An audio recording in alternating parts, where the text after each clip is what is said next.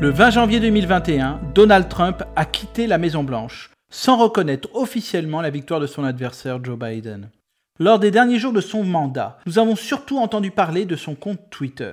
En effet, depuis le 8 janvier dernier, Donald Trump a été définitivement expulsé de sa plateforme favorite, puis des autres réseaux sociaux.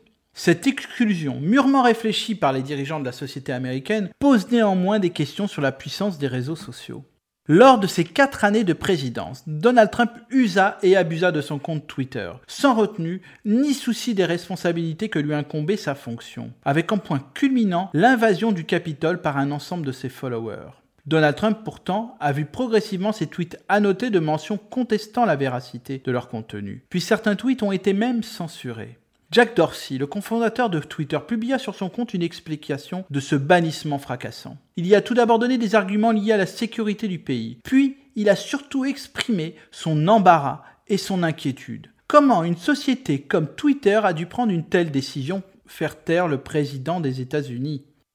Jack Dorsey déclara n'en tirer ni joie ni fierté, et qu'il lui semblait anormal de devoir prendre la décision de supprimer le compte Twitter de quiconque, que cela ne devrait pas ou plus être la responsabilité d'un seul homme. Pour conclure, il ajouta à ce sujet qu'il était nécessaire d'instaurer aujourd'hui une autre forme de gouvernance. Alors Stéphane, si euh, Twitter et les autres réseaux sociaux sont si puissants et s'ils en prennent conscience, que doivent-ils faire pour contrôler leur propre pouvoir assez incroyable?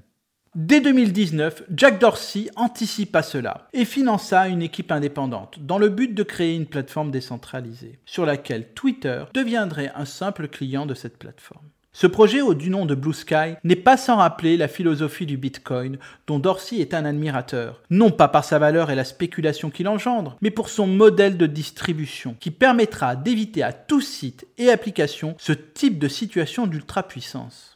À la différence des modèles centralisés, comme ceux de Twitter et de Facebook aujourd'hui, la décentralisation permet une tolérance aux pannes. Les systèmes sont moins susceptibles d'être atteints accidentellement, car ils reposent sur de nombreuses composantes distinctes. Un système décentralisé est également plus coûteux à attaquer, à manipuler ou à détruire. Mais surtout, il résiste à la collusion, car il est plus difficile d'agir au détriment des autres participants. Ainsi, dans un système décentralisé, les dirigeants de sociétés et de gouvernements qui souhaiteraient nuire ou s'entendre sur un intérêt en particulier seraient moins bien coordonnés.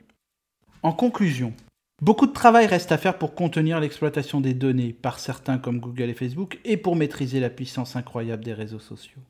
Que les dirigeants de ces réseaux sociaux réfléchissent eux-mêmes aux solutions pour maîtriser cette situation ne peut être qu'une excellente nouvelle. À la semaine prochaine!